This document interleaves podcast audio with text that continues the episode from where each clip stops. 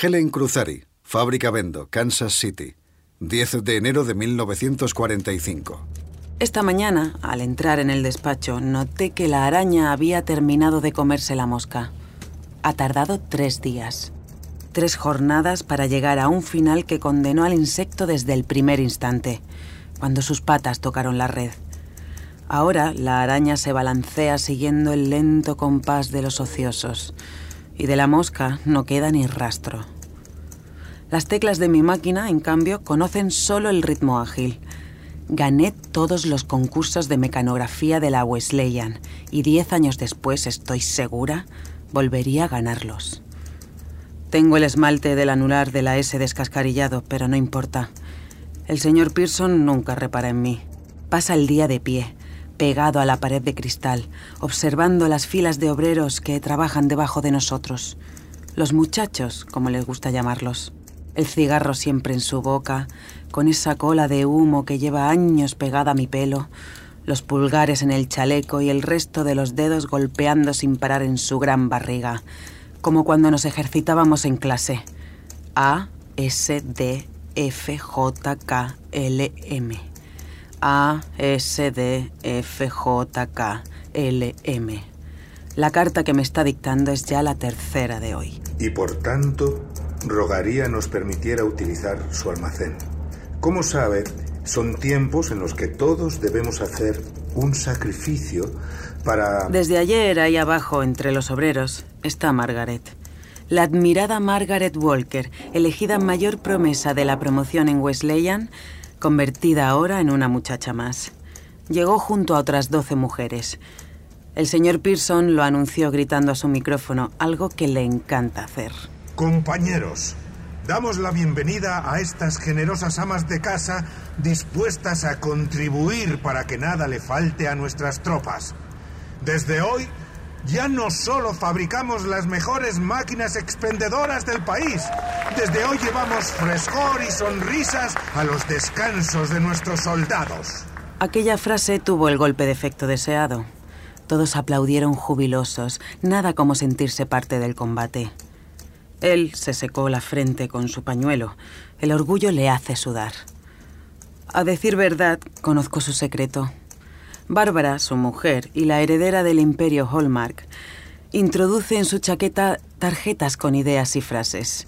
Lo sé porque a menudo después de usarlas olvida esconderlas en el cajón. Todas marca de la casa, por supuesto. Aunque ahora sea una Pearson, sigue siendo la hija de Jaycee. En esta ocasión, en la tarjeta podía leerse frescor y sonrisas. Me la imagino advirtiéndole ya en la puerta mientras le entrega el paraguas y el sombrero. Por cierto, cariño, te he dejado una pequeña idea en la chaqueta. Sé que no la necesitas, pero ya sabes que me gusta contribuir. El señor Pearson no rechista, acata y agradece. Sabe lo mucho que a Bárbara le costó en su día que su padre consintiera ese matrimonio. ¿Máquinas expendedoras? Por Dios santo, Bárbara, ¿no podías escoger a alguien del algodón? Y, cálculos hechos, le conviene. El apellido Hall abre todas las puertas en Kansas y aunque ahora le va bien, nunca se sabe si tras la guerra necesitará algún préstamo. Bárbara, digna hija de su padre, es todo ideas y control. Estoy segura de que escogerme a mí como su secretaria fue también cosa suya. Viendo la lista de candidatas, habrá reparado en mi foto y le habrá comentado. Querido, esta chica parece de confianza. Es probable que al día siguiente haya compartido su pequeña victoria en la peluquería de West Plaza, donde pasa casi todas las tardes. Me he encargado de que seleccionara a la menos agraciada. Ya sabes, una confía en su marido, pero nunca está de más ser precavida. Todas habrán reído, cómplices y algo celosas de la gestión impecable de Bárbara. Miro hacia abajo. Allí está Margaret manejando ya con soltura el soldador y sonriendo a su compañera mientras se ajusta las gafas protectoras. Todo un espectáculo. Margaret Walker, la Claudette Colbert de Kansas City. Señorita, ¿está usted escuchando? La voz del señor Pearson me devuelve a mi máquina. A, S, D, F, J, K, L, M. Sí, señor Pearson. El material llegaría el próximo miércoles. Mm, mm, ¿Qué día es el miércoles, Helen? 17, señor Pearson. El próximo miércoles 17. Aproximadamente a las... Esta tarde han llegado las insignias de las nuevas empleadas. Bajo a repartirlas desafiando las escaleras con cuidado, como en su día nos enseñaron a hacer en Wesleyan. Recordad, nos insistían, despacio. La lentitud es la cadencia del ocio y el ocio es sinónimo de clase. Es mi momento y voy a disfrutarlo. No me ve llegar. Sigue concentrada en aprender su nuevo oficio. ¿Es usted Margaret Walker? El soldador se le cae en el mostrador cuando el instinto le hace llevarse una mano al corazón. Helen, ¿qué haces aquí? ¿Cómo estás? Se quita las gafas, la cara llena de grasa y un mechón rebelde que se aparta de un soplo. En mi cabeza cuento hasta tres. He leído en el Reader's Digest que el silencio aumenta la tensión y he tomado buena nota. Me acerco un paso más. Soy la señorita Cruzari, secretaria personal del señor Pearson. Hay un error en su insignia. La apoyo en la mesa tocándola solo con dos dedos, como quien aparta el pelo que se ha colado en un plato. Margaret la recoge como puede. Debajo de sus gruesos guantes los dedos le tiemblan. Debería haber dicho al fotógrafo su nombre y no ese que ha puesto. En mi cabeza había repasado una y otra vez cada frase, buscando un tono aséptico y profesional. Ahora temo que mi voz suene demasiado mecánica, que la frialdad no deje entrever el desprecio que pretendo colar en cada sílaba.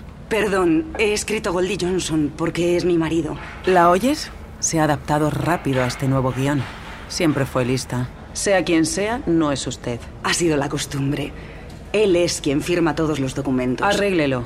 Será suficiente con que lo tache y escriba el suyo debajo. Seguro que sabe tachar un nombre, ¿verdad? Mis pupilas acuchillan las de Margaret y ella baja la cabeza, mortificada. Desde luego.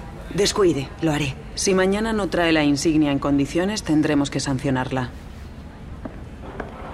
Mientras me alejo, su mirada comprime cada músculo de mi espalda. Señorita Cruzari. No pienso girarme. Gracias. No, no pienso girarme. Un, dos, un, dos. Piensa en otra cosa. A, S, D, F, J, K, L, M. A, S, D, F, J, K, L, M. Ya están aquí las escaleras. Un, dos, un, dos. La culpa es más densa que la sangre y sé bien que aquel día nos unió para siempre. Pero eso es todo. Nunca seré como Goldie o como Margaret. Soy una chica granjera que llegó a Wesleyan con una beca y sin saber qué era la seda o cómo se bailaba el foxtrot. Ellos eran las promesas de la alta sociedad de Springfield, desconocían la palabra esfuerzo y hasta aquel día jamás habían tenido un verdadero problema. Para calmarme, recoloco los objetos de mi mesa. El pisapapeles, el calendario, la bandeja con el secante, la agenda. La agenda, la bandeja con el secante, el calendario, el pisapapeles. Me viene a la cabeza la última visita que hice a la granja hace unos meses. Fue la primera vez que estuve allí desde que la ley de electrificación rural de Roosevelt había traído la electricidad. Hasta entonces usábamos un generador Delco. Cada mañana, al alba, mi abuela lo ponía en marcha y su ruido llenaba la granja y ya no cesaba hasta el atardecer, cuando lo apagaba y volvía el silencio. De pronto, el espacio parecía agrandarse. Nuestra mente ganaba lucidez y nos dábamos cuenta de que aquel ruido nos había estado oprimiendo durante horas. Nos sentábamos en el porche, limonada en mano y mirada en el horizonte, el sol ya bajo y rojizo, y disfrutábamos del silencio. Ahora daría la vida por volver a esa paz. Desde hace diez años el zumbido de esa noche no abandona mi cabeza. El motor de la culpa y de la pena es incombustible y soy incapaz de apagarlo. Me gustaría preguntarte, Margaret, ¿y tú? ¿Qué espacio has dado a ese momento? ¿Lo has acomodado en una gran sala interior como he hecho yo? ¿O lo tienes escondido debajo de un viejo felpudo? Probablemente has conseguido equilibrar la balanza, Goldie y su padre se habrán encargado de añadirle el peso de se lo merecía al plato de no lo pienses más. Pero yo lo amaba, Margaret, y mi balanza sigue marcando una perfecta diagonal. La vida es una suma de instantes. Algunos se desvanecen hasta quedar en nada, son nieve al sol. Otros son hilos de araña y te atrapan para siempre. Si te descuidas y los rozas un segundo, toda tu vida se reduce a esperar el fin. Ojalá ser mosca y poder desaparecer sin rastro tras una rápida y merecida agonía.